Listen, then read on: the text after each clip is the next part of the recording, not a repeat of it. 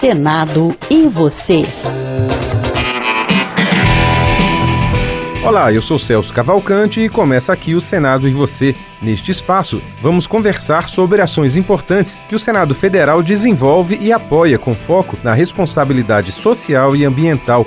E o nosso assunto de hoje será equidade. O Senado tem alcançado papel de destaque e até pioneiro entre as instituições públicas brasileiras com relação às iniciativas voltadas à igualdade entre mulheres e homens, inclusive inspirando a formulação de leis nesse sentido. E é sobre esse tema que falamos a partir de agora com Ilana Trombica, diretora-geral do Senado Federal. Olá, Ilana. Olá a todos e a todas que nos escutam. Ilana, qual o balanço que você faz do Março Mulheres no Senado Federal, que teve na programação várias ações voltadas à equidade de gênero e à discussão de diferentes temas relacionados à participação da mulher na sociedade? Bom, Celso, eu acho que foi um março muito diferente, né? Não podemos deixar de pensar que estamos numa pandemia e que a pandemia prende a atenção de todo brasileiro e de toda brasileira. Mas existem questões que têm que ser discutidas sempre porque têm que ser resolvidas e nosso país ainda não resolveu. Uma delas é a equidade de gênero e conseguimos uma grande adesão. Tivemos desde ações internas, debates, a própria participação dos servidores, servidoras, colaboradores e colaboradoras do Senado Federal, indicando matemática, que foi a questão do teletrabalho, a organização da vida e o teletrabalho, e também muitas ações externas, culminando né, com uma reunião que tínhamos 48 pessoas de diversos órgãos da administração pública trabalhando na ideia de criar uma rede de equidade. Isso, é claro, sem falar numa enorme conquista que é a representação feminina no colegiado de líderes do Senado Federal. Então, foram só algumas iniciativas de tantas que a gente teve que tornaram esse Março Mulheres mais do que especial e representativo. Que maravilha. Ilana, um dos destaques do Março Mulheres foi a discussão em torno das lideranças femininas, né? Em pleno século XXI, as mulheres ainda enfrentam, Ilana, preconceitos e dificuldades maiores que as dos homens no mercado de trabalho? Sim, enfrentam e isso é um fato. Né? O fato é que salários de mulheres são menores do que de homens. O fato é que a mulher tem uma jornada de trabalho maior que a do homem, inclusive em horas. O fato é que a mulher acumula uma série de papéis sociais e o fato é que o mercado de trabalho ainda não está formatado para entender a diversidade. E veja, a mulher faz tudo isso e acumula as mesmas questões no mercado de trabalho que o homem, e quando tem as mesmas oportunidades, certamente chega a qualquer lugar, chega ao topo. Não podemos negar que existe é, o que a gente chama de teto de vidro, que é esse limite invisível que muitas vezes faz com que a mulher estanque a sua carreira nos estratos médios. Mas cada vez mais mulheres conseguem quebrar esse teto e passam a ser exemplos. E, ao mesmo tempo, por quebrarem esse teto e chegarem nos postos mais altos, tanto da administração pública como nas empresas privadas, elas também formatam e passam a sua visão nestes postos que ocupam. E talvez isso seja a maior contribuição, sabe, Celso? Que é eu cheguei, mas sei que depois de mim muitas outras chegarão. Uhum. Ou seja, é preparar esse ambiente para que cada vez mais mulheres estejam na liderança. Isso mesmo, é um desafio e tanto, né? Bom, Ilana, um relatório recentemente divulgado pelo governo federal apontou que a violência doméstica contra as mulheres aumentou no Brasil durante a pandemia da Covid-19. Somente em 2020 foram registradas quase 106 mil denúncias de agressões, por que situações desse tipo, Ilana, devem ser tratadas não apenas como caso de polícia, mas também de saúde pública? Devem ser tratadas como caso de polícia, de saúde pública, caso de educação, de assistência social. Essa é uma política transversal. Todos os problemas de política pública são problemas complexos. Isso significa que eles têm formas de serem vistas sobre vários aspectos. E o combate à violência contra a mulher não é diferente. Ele é um problema de saúde pública. Desde o ponto de vista que é necessário uma atenção especializada e integral à mulher vítima de violência, até a porta de entrada das denúncias, que pode se dar muitas vezes com a atenção básica de saúde, que é aquela que chega na casa da mulher e que pode observar uma série de situações. Além disso, o Senado mesmo aprovou uma iniciativa que garante vagas em creches prioritárias para mulheres vítimas de violência. E há também toda uma questão formatada na questão da assistência social, da reintegração da mulher no mercado de trabalho e na questão também da polícia, prevenção à violência e também da punição. Além disso, as questões vinculadas ao combate à violência contra a mulher envolvem também o homem, porque não se deseja tirar uma mulher do ciclo da violência, mas não trabalhar aquele homem agressor e que ele passe simplesmente a agredir outra mulher. Nós precisamos também trabalhar um homem agressor, também trabalhar a família dessa mulher, né, os filhos, ou seja, é uma política ampla.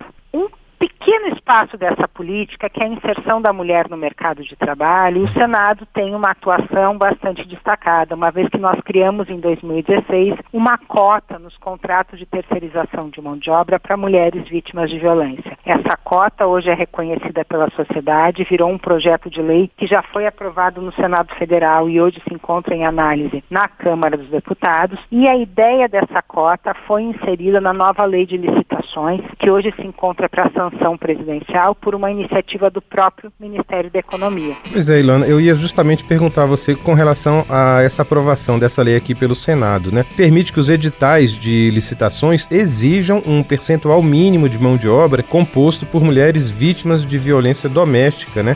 Ou vindas do sistema prisional, não é isso? Sim, é isso, e ele também usa a questão da equidade de gênero como critério de desempate nas licitações públicas. Isso foi algo muito curioso, sabe, Celso, porque uhum. isso mostrou o reconhecimento de uma política interna do Senado Federal por toda a administração pública. Nós já tínhamos a completa certeza que esse é um dispositivo possível, legal e até recomendável, tanto que o aplicamos desde 2016 e nunca tivemos sequer qualquer ressalva por conta dele em análise do TCU. Mas muitas outras instituições não se sentiam seguras para adotar esse tipo de cota, que hoje está então é, regulamentado naquela que é a principal lei que orienta as licitações públicas, ou que será, na verdade, porque ela tem dois anos de vacatio legis. Ela entra em vigor um período após a aprovação dela. Né? Então isso foi muito interessante, porque foi a comprovação que de uma política interna da casa nós podemos fomentar políticas públicas, ou seja, da nossa experiência nós podemos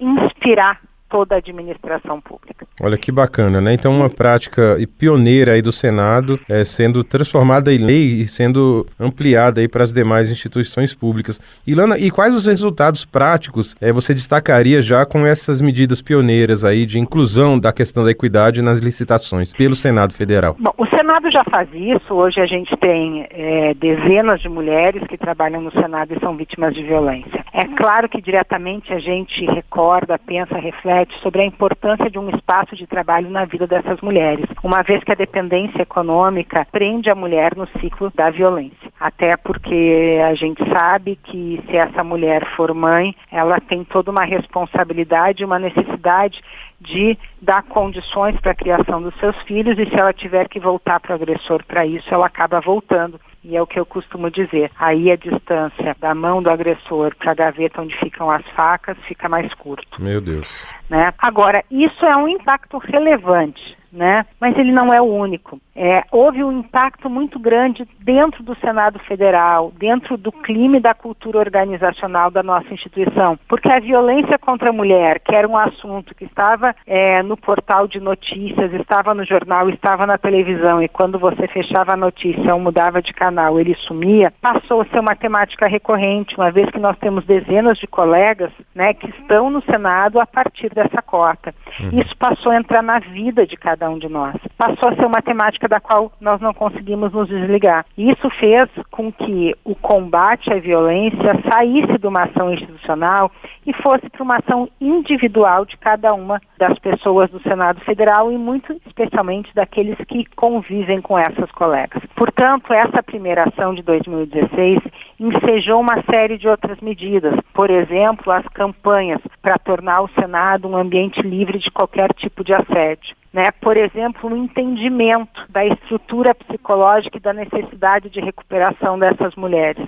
né? E uhum. principalmente o entendimento da postura machista que leva ao entendimento e à objetificação da mulher, porque o homem que bate na mulher, ele não entende a mulher como um igual, ele entende a mulher como um objeto que pertence a ele. E se esse objeto pertence a ele, ele pode fazer qualquer coisa. É verdade. Então isso foi um, um segundo efeito da cota muito interessante que nós também não planejávamos no começo. O que, o que nos motivou para isso foi tentar auxiliar as mulheres para que elas saíssem do ciclo da violência. Mas colhemos, além desse primeiro objetivo, um segundo objetivo muito interessante, que é a real sensibilização das pessoas para essas questões.